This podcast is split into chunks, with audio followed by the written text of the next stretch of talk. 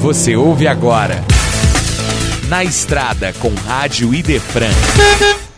No 18º Congresso Estadual de Espiritismo, pergunta: a percepção do espiritismo como filosofia tem importância? Alberto Almeida responde: tem de fundamental importância e Kardec teve a oportunidade de dizer que a filosofia espírita não veio para ser mais uma doutrina acadêmica, de que ela estava longe do espírito de sistema enquanto filosofia.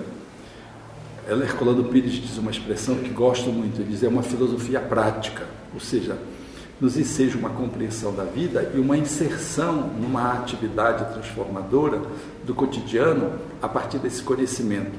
Não é uma filosofia contemplatória, já que nós seguimos nos antecedentes do cristianismo os gregos, a filosofia na época da Grécia era uma filosofia para tornar a sua vida melhor. O Espiritismo evoca isso. Não é filosofar para simplesmente pensar por pensar, é filosofar para pensar a fim de agir melhor. E o Espiritismo nos possibilita isso. Ele linka a filosofia com a ética e com a moral.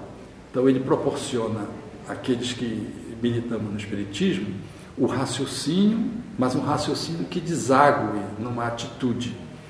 Por isso Kardec propõe de que o verdadeiro espírita, ele faz uma diferenciação na categoria dos espíritas, divide em quatro categorias. E ele diz que o verdadeiro espírita, ou espírita cristão, era aquele que era capaz de trazer o comportamento, é, para o comportamento, a filosofia e a ciência espírita dando-nos assim a, a, dimensão de que o verdadeiro espírito é, ele é reconhecido pelo seu movimento transformador. Então, a filosofia ela nos ajuda a compreender para que a nossa ação seja lúcida.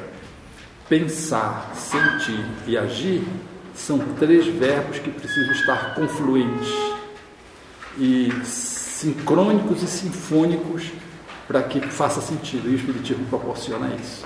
Esse foi Na Estrada com Rádio Idefran, no 18º Congresso Estadual de Espiritismo.